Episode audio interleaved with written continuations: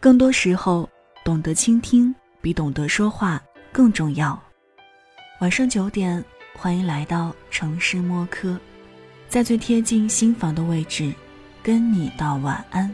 我是一米，今晚和你分享的这一封信，叫做“有一种素养，叫做等人把话说完”。那在收听节目的同时，也欢迎通过新浪微博听一米。和我分享你对素养的理解。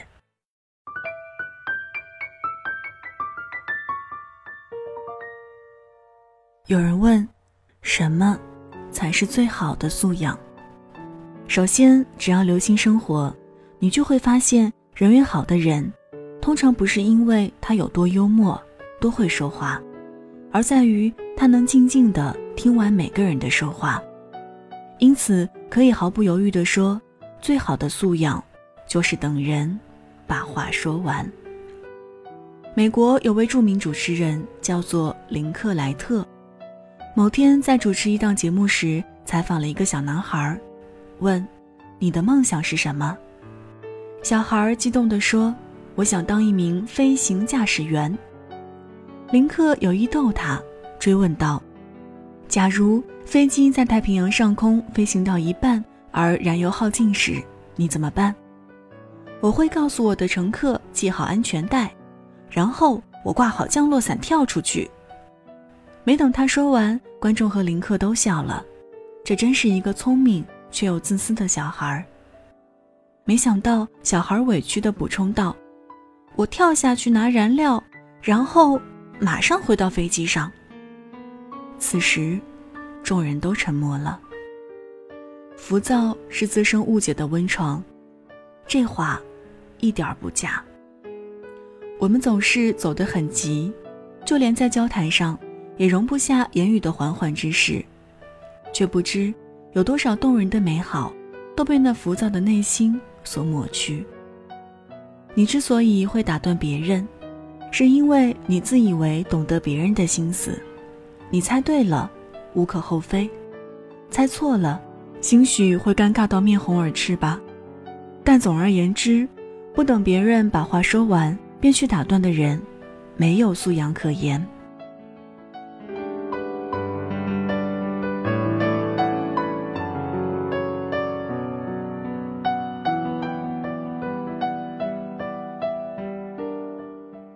网上流行这样一种说法。上帝创造人的时候，为什么只有一张嘴，却有两只耳朵？是为了告诫人类要少说多听。没有谁可以忙到连等待别人表达的时间也没有。因此，你缺的不是时间，而是素养。曾有一位已是不惑之年的民间科学家参加了一档科教节目，并大胆地向观众。提出了自己关于未来的设想，固然未来的一切幻想是不切实际的。于是，当他说到一半时，便不断受到了现场嘉宾评委的嘲讽与打断，场面略显尴尬。事后，嘉宾评委的行为引来了众多网友的反感。无论是公众人物与否，等别人把话说完是最起码的尊重。否则，在你急急忙忙的给予他人否定的同时，也在否定自身的形象。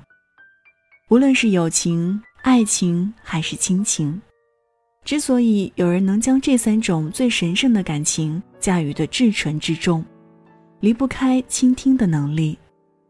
子期倾听伯牙之高山流水，于是有了知音。三毛与荷西的深情是六年时间里不断拂面而来的表白。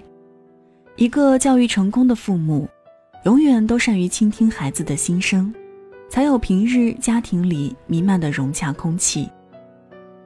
德国作家黑塞在《乡愁》里有一句话说：“到现在，我逐渐领悟，我只不过是眯着一条缝看世界而已。”我们也许会急于表达。急于否认，何不让自己舒服自然的，用耐心和时间去等一个回答呢？善于倾听的人，便是用无声的言语，默默的激励着那些诉说的朋友砥砺前进。他的力量等同于一个爱的拥抱，强大，并且深入人心。实际有句名言说：“言能听，道乃进。”认真倾听才能有所得，幸福都与此相关。有时你会觉得父母长辈太叨絮，便不以为然的敷衍或打断他们说话，但你也许应该反省自己，为什么不能让父母将爱意说完？朋友、陌生人亦是如此，你给人的印象好坏。不在于你打扮的有多精致，而在于你是否能够谦逊待人，善于倾听。反之，那些不等人把话说完便打断的人，身边的人已与他渐行渐远了。晚安，愿长夜无梦，在所有夜晚安眠。晚安。望路途遥远，都有人陪伴身边。好了，文字就分享到这儿。今晚和你分享的这篇文章叫《有一种素养，叫做等人把话说完》。送上今天的安可曲，晚安。这里是城市默客，每周一、三、五晚九点，用一封信。给爱的人道一声晚安，我是一米。节目之外，可以通过新浪微博听一米给我私信。想查询节目文稿和歌单，也可以在微信公众号中检索 y i m i s u n l i g h t。那现在就要跟你道晚安了，也希望你把这份晚安传递给你爱的人。记得睡前嘴角上扬，这样明天起来。你就是微笑着的，晚安，好梦香甜。你会不会突然的想起我，在某个没有睡意的清醒时刻，想把身上所有枷锁全部挣脱，只为自己做了选择。会不会突然的忘记了？就这样等待，到底是为了什么？不安的心渐渐干涸，失去了颜色，再也不会想起我。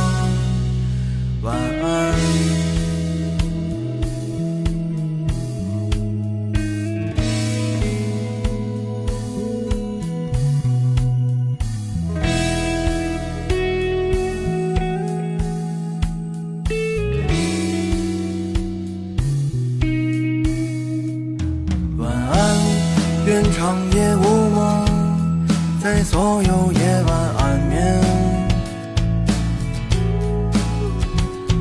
晚安，望路途遥远，都有人陪伴身边。我们离开荒芜的绿洲，回到没有阳光的白昼。你醒了。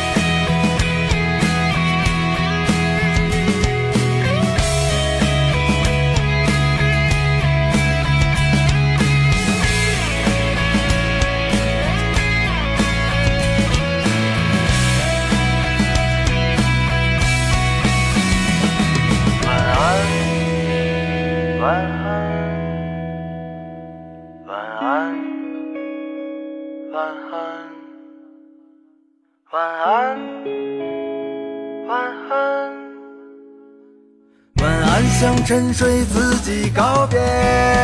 你会不会突然的想起我，在某个没有睡意的清醒时刻，想把身上所有枷锁全部挣脱，只为自己做了选择。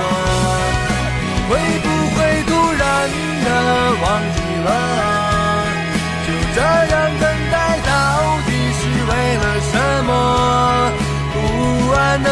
渐渐干涸，失去了颜色，再也不会想起我。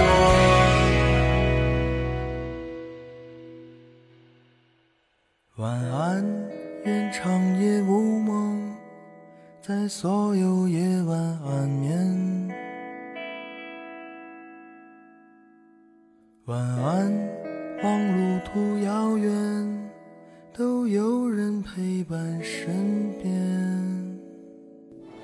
晚上十点，赶回家的最后一班地铁，坐空无一人的公交，寄没有地址的信，拆自己给自己买的礼物，化没有人欣赏的妆。我们在白昼扮演别人，却想夜晚要一个拥抱留念。城市墨客用一封信找回被遗忘的曾经。